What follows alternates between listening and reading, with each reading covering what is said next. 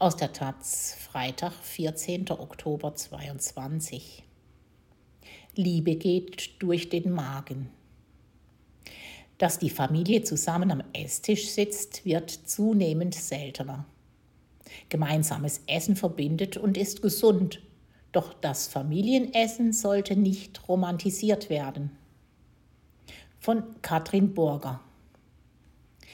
Wir leben in einer Welt, die gemeinsames Essen Kommensalität immer mehr erschwert. An jeder Ecke eine Imbissbude, ein Bäcker mit frischem Geruch nach Plunderstückchen, To-Go-Angebote bei den Supermärkten. Auch empirische Daten belegen, dass die Menschen immer seltener zu den Hauptmahlzeiten essen, häufiger alleine essen und mehr snacken. Trotzdem hat die Häufigkeit von Familienmahlzeiten, vor allem das gemeinsame Abendessen, innerhalb der letzten 15 Jahre eher wieder zugenommen. Und Corona hat den Trend nochmals verstärkt. Wie Daten der Gesellschaft für Konsumforschung aus 2021 zeigen, wurde während der Lockdowns mehr zu Hause gekocht und gegessen als noch 2019. Ob der Trend anhalten wird, ist unklar. Aber ist es eigentlich so wichtig, dass Menschen gemeinsam essen? Tatsächlich ist das gesellige Beisammensein an Feuer oder Tisch eine anthropologische Konstante. So gilt das Zubereiten von Nahrung an der Feuerstelle als wichtiger Entwicklungsschritt in der Evolution. Bereits vor 800.000 Jahren haben sich kleine Gruppen von Steinzeitmenschen am Feuer zusammengefunden, Essen geteilt, sich gegenseitig beschützt, ihr Leid geklagt. Man wärmte sich, fing irgendwann an zu singen, zu tanzen und Geschichten zu erzählen. Manche Forschende glauben, dass diese Tatsache das Hirnwachstum angespornt hat und nicht etwa eine Nahrung mit immer mehr Fleisch.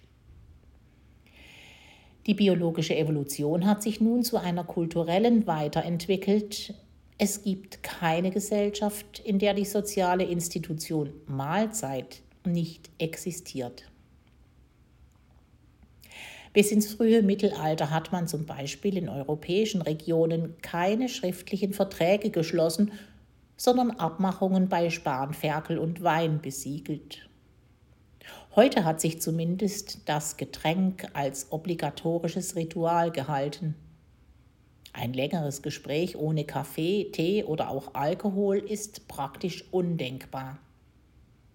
Oft werden zumindest Kekse gereicht, Gemeinsames Essen und Trinken hat heute vor allem einen symbolischen Wert.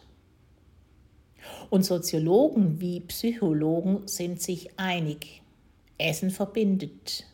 Es hat positive Effekte.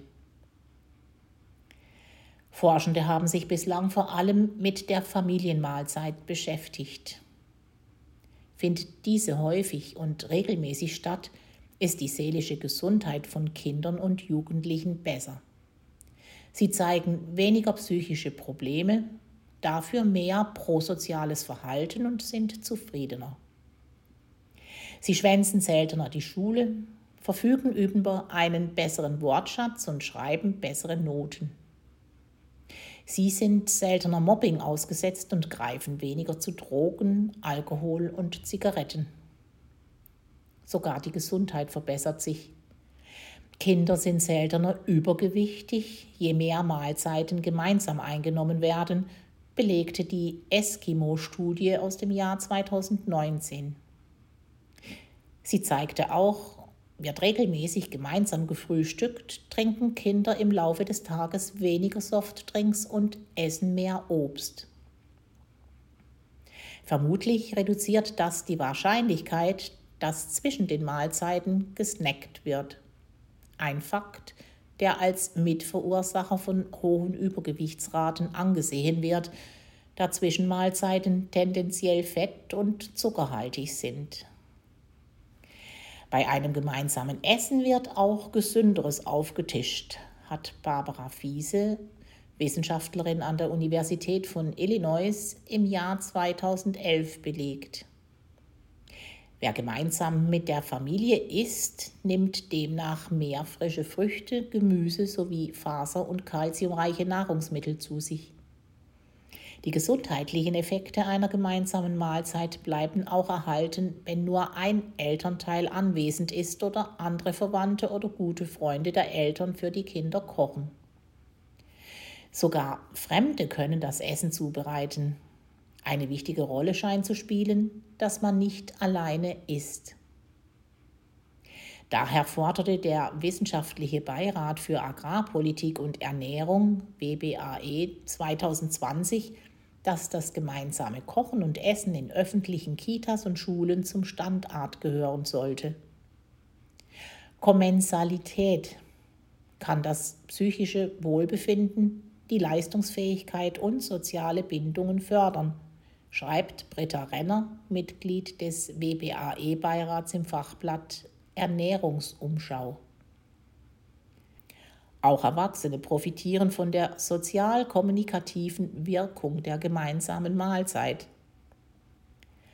Paare bezeichnen ihre Ehe häufiger als glücklich, verglichen mit Paaren, die öfter alleine essen. Egal ob Familienmahlzeit, Essen mit Freunden oder das Mittagessen mit Kolleginnen. Man isst in Gesellschaft langsamer, weil Gespräche hastiges Essen unmöglich machen. Zudem werden mehrere Sinne gleichzeitig angesprochen. So wird man schneller psychisch satt und zufrieden. Auch Erwachsene, die öfters in Gemeinschaft essen, haben darum ein niedrigeres Risiko für Übergewicht und andere Volksleiden. Das klingt alles eindeutig und so wird gerne auch von Medizinern über den Untergang der Familienmahlzeit lamentiert, der zu steigenden Übergewichtsraten führe. Doch so einfach ist es nicht. Solche Studien sind mit Vorsicht zu genießen, da sie keine Kausalität beweisen. Fakt ist, dass in Familien mit niedrigem sozialen Status seltener zusammen gegessen wird. Und in diesen Familien kommen auch Übergewicht und psychosoziale Probleme häufiger vor als bei Kindern aus dem bildungsbürgerlichen Milieu. Die Eltern verfügen über weniger Ernährungswissen. Es herrscht mehr Stress durch prekäre Arbeit oder Wohnsituationen. Die Kinder gehen auch seltener in Sportvereine. All das fördert gesundheitliche Nachteile und schlechtere Noten. Könnte man diese Familien zu häufigeren Mahlzeiten ermutigen, wären ihre Probleme sicher nicht gelöst. Also, Familienmahlzeiten sind ein Baustein, der in einem komplizierten Gefüge eine Rolle spielt, aber auch nicht zwingend notwendig. Familienmahlzeiten sollte man also nicht romantisieren und einfordern, da sie zu sozialer Distinktion führen. Die britische Soziologin Julie Parson schreibt, Gesunde Essgewohnheiten in der Familie werden genutzt, um eine richtige bürgerliche Weiblichkeit darzubieten, die andere Essgewohnheiten in der Familie und andere Weiblichkeiten pathologisiert. Studien der Oxford University belegen, dass die Idealisierung der Familienmahlzeit zu sozialem Druck und Schamgefühle bei Müttern führen, die aus Zeitgründen wenig kochen oder auf Convenience zurückgreifen. Das Image der idyllischen Familienmahlzeit impliziert auch, dass Frauen kochen und Kinder sowie Mann bedienen. Es basiert also auf konservativen Geschlechterrollen nach dem Motto Frauen zurück an den Herd. Doch es ist etwas im Wandel.